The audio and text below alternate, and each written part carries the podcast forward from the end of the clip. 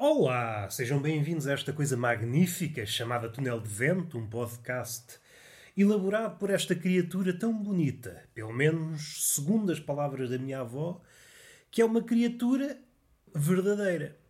Se nós dizemos que os velhos não estão para papar grupos, se a minha avó diz és a pessoa mais bonita do mundo, eu só tenho que concordar. E se eu me balanço, se eu ganho empáfia e começo a ir àqueles concursos de beleza, aí é que vão ser elas. Olham para mim e dizem: é pá, tu de facto és a pessoa mais bela do mundo.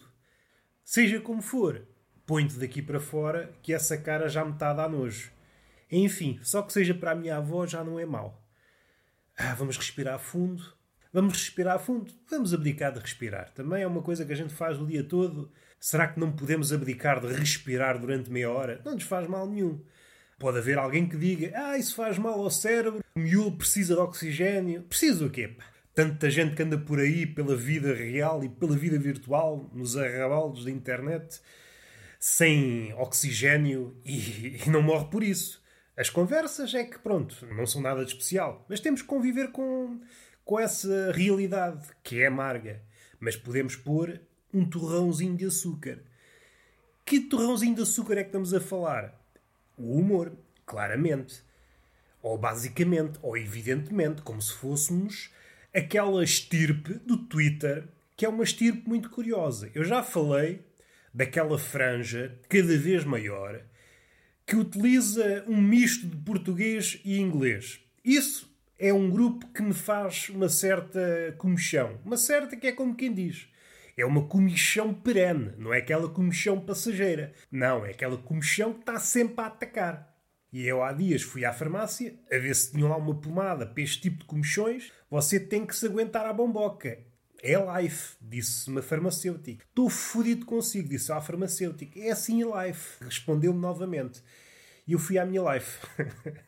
Este grupo já me faz confusão, mas há um grupo que ainda me faz mais confusão. As suas frases são o resultado de um acasalamento entre o português e o inglês. Há termos em português e outros em inglês.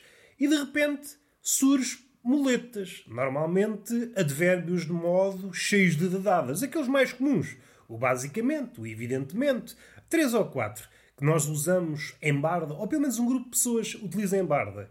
Isso para mim, é pá, isso tira-me do sério. Eu às vezes estou a ter um dia mais ou menos, vá, medíocre, que eu não tenho dias bons. Um dia razoável, vá, para não ser também muito derrotista. E vejo frases desse tipo, frases que começam em português, vão para o inglês e de repente advérbio de modo, evidentemente e basicamente e alegadamente, e eu, ui, pronto, já me estragou o dia, já me estragou o dia. Tem que sair do Twitter e ver vídeos de matança, que é para ver se me alegro, senão estraga-me logo o dia. Fica já este reparo feito. Eu já falei algumas vezes na chuva e o que é que isso acarreta, mas vou dar mais um exemplo que aconteceu hoje. A chuva, não sei se é para toda a gente, mas pelo menos para mim, que sou uma pessoa assim um bocadinho. Como é que eu ia dizer? Para não fugir à verdade, sou uma pessoa estúpida, é mesmo assim.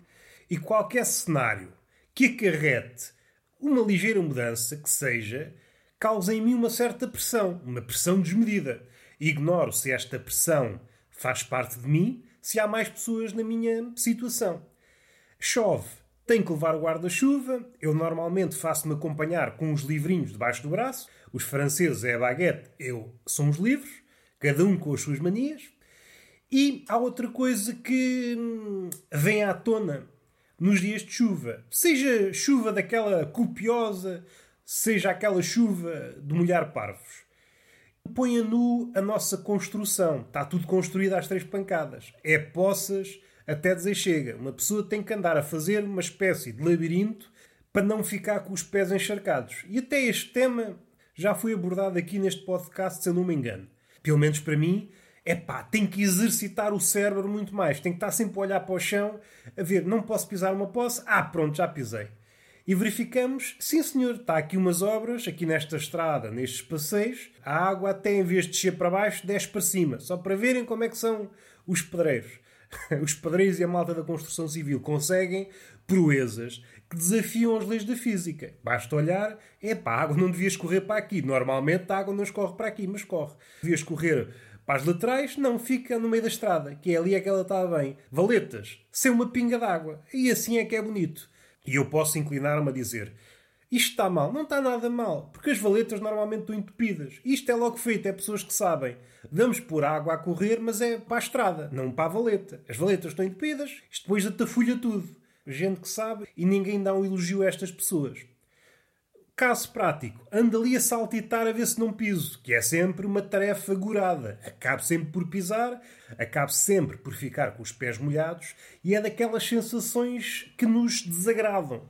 Se uma pessoa não tem a lucidez de se descalçar, corre o risco de ficar doente. Não em chuva, mas era uma espécie de regatozinho lá para o lado de Algesur para passar por uma praia. Eu não, vou só pisar isto, isto não me molho. De repente, água até ao joelho.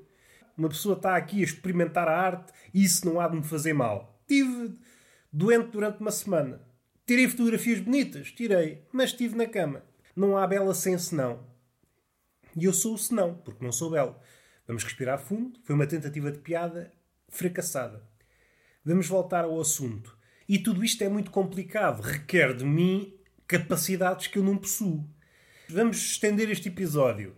Entro no banco para levantar dinheiro, acompanhado dos livros e do guarda-chuva, e há ali uma espécie de ritual macaco em que tento abrir a porta, fechar o guarda-chuva, tento não deixar cair o, o livro e o caderno, e sou um bocadinho, como é que eu ia dizer, uma espécie de dançarino contemporâneo sem nenhum talento. À falta de melhor expressão, sem nenhum talento. E sou alvo de um olhar, não sei se é desdenhoso, mas é quase de pena. Sei que não devemos ter pena de ninguém, era aquilo que eu sentia. O velhote que estava ao lado, na caixa multibanco ao lado, olhou-me, coitadinho deste rapaz. Está desgraçado. Está todo desgraçado. Não se consegue coordenar. Eram os livros que eu tentava meter num sítio, era o guarda-chuva que não fechava, era o cartão que não saía da carteira, e eu estava ali naquela, numa coreografia de pessoa que não está bem se houvesse por ali, pelas redondezas, pessoas que trabalham no hospício, olhavam para mim: olha, sim senhor, vamos recrutar aquele rapaz, tem capacidade para estar no hospício. Não aguento viver com pressão. Uma pessoa vai para uma caixa multibanco, tem que utilizar o cartão multibanco, não sou nenhum larápio e não estou ciente de que métodos necessito para usufruir do dinheiro de formas ilícitas. Consigo só de formas lícitas e às vezes nem sempre. Às vezes enfio o cartão e a máquina diz: Ah, você não tem dinheiro. E eu, opa, então, isso são coisas que se digam a uma pessoa assim a frio. Eu acho que a máquina devia ter uma certa sensibilidade, desnovelando a verdade até chegar a essa verdade última que é você está nas lonas. Mas não pode dizer isto friamente. Uma pessoa está à espera de ter milhões na conta, de repente não é possível completar a operação. Então, mas que é isto? Não há respeito? Sabe lá se eu não tenho problemas de coração? Estou a precisar de levantar 20 euros para comprar tabaco? e não posso levantar dinheiro? Precisamos de mais sensibilidade. Mas dando um passo atrás, tento enfiar o cartão, mas como não podia deixar de ser, faço mais um número de idiota. Que é, em vez de enfiar o cartão no orifício próprio, coloco no orifício onde costuma sair o talão. E eu apercebo, mas rapidamente o velhote diz: Não, é no outro. E eu percebo o olhar dele. Olhou para mim como se dissesse: Este rapaz está perdido. Está perdido. Entra aqui, todo desnorteado, parece que foi cuspido de uma nave espacial, não sabe comportar-se, não sabe fechar um guarda-chuva, não sabe pousar uns livros num sítio qualquer, não sabe o orifício onde pôr o cartão multibanco. Isto se fosse uma pessoa normal, uma pessoa vá 30, 40 anos, ou de 20, que seja, se me dissesse isso, tinha um valor, eu sentiria a mágoa, mas com um velho a mágoa ainda é maior, porque o velho, nós sabemos, é uma criatura que está assim um bocadinho deslocada. A tecnologia não lhe diz nada. Eu já tenho assistido. Se isto me engole o cartão, vou buscar a marreta à casa, parte esta merda toda. e eu identifico-me. Às vezes também, se aquilo me papa o cartão, vou buscar a marreta, parte aquela merda toda. Só o que faltava. Só o trabalho de fazer outro cartão. Sai logo o cartão, que é uma beleza. Ah, e é esta a figura que eu faço. Uma figura de uma pessoa triste. Isto tudo porquê? Por causa da chuva. Se não fosse a chuva, não tinha o guarda-chuva, não teria de tentar fechar, não teria de passar por aquela figurinha de dançarina palhaçado, não ficaria com pressão, não seria alvo daquele olhar que me estava a julgar e não cometeria esse erro de enfiar o cartão num sítio onde não é para enfiar. Naquele sítio eu só saio, não se enfia nada.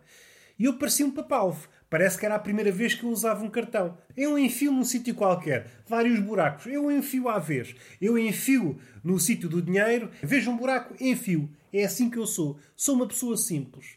Já que tocamos na caixa multibanco, é claro que há várias caixas multibanco e cada uma tem as suas idiosincrasias. Mas esta que está aqui na minha vila mudou, supostamente é uma máquina mais recente, e senti uma ligeira mudança que é no sítio onde sai o dinheiro. Eu sinto que a máquina agarra-se demasiado ao dinheiro. Dá quase a sensação de que nós estamos a larapear o dinheiro à máquina. Temos que puxar, dá cá o dinheiro, o dinheiro é meu. E a máquina não se quer livrar do dinheiro. Sinto-me sujo, sinto-me um gatuno.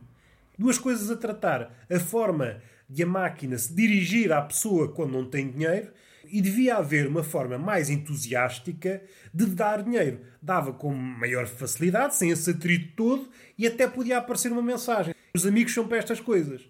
Fica aqui a dica. Vamos respirar fundo.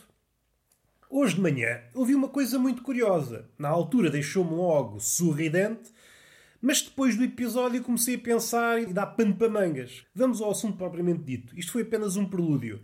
A senhora, a empregada da pastelaria disse a um velhote: Você está mais bonito. E o velhote, prontamente, sem hesitar, que é uma das características que eu gosto mais nos velhotes, a resposta está sempre pronta. Seja para o que for, sempre pronta. Às vezes adequa-se, outras vezes não. À frase: Você está mais bonito, o velho respondeu: Deve ter sido do AVC. E eu pensei: Sim, senhor, aqui está uma resposta perfeita está ciente do que lhe aconteceu, teve um AVC, vamos tirar, como dizem os brasileiros, vamos tirar sarro da situação. E disse logo: é o AVC. Este ligeiro tremelicar, uma espécie de trombose na cara, tornou-me mais bonito. Eu era feio, o AVC veio retocar umas feições. Isto é bonito. É bonito pela rapidez, é bonito pela resposta e é bonito aquele passo de mágica que o humor faz de vez em quando, que é tirar partido das situações más. Nós não podemos vencer a tragédia, nós não podemos vencer a morte, mas também não há nenhuma vantagem em sermos tristes. A nossa vitória, que é uma magra vitória, mas é a que há, é brincar com a situação. Ainda que, após a piada, voltemos para o mesmo cenário. De facto, o homem continua a sofrer as sequelas do AVC. Mas, naquele momento, naquela pequena janela de tempo, venceu o AVC. Epá, isto deixou-me tão contente que eu tive quase para ir beijar o homem. Mas era velhote e às tantas batava com uma gripe ou com uma constipação ou com essa coisa da pandemia. Já não se fazem velhos destes. Passo para dizer, olha, quer ir às putas? Quanto é que é? Eu pago. Você merece, caralho. Você merece ir às putas só por causa dessa resposta. E está feito. Um podcast magro. Não há necessidade também, vamos fazer um podcast de 20 minutos, 30 minutos, 40 minutos. Não há. Talvez já haja um dia, mas hoje não. Hoje é apenas um lamiré que é para vocês não ficarem mal habituados. E está feito. Beijinho na boca, palmada pedagógica numa das nádegas e até à próxima!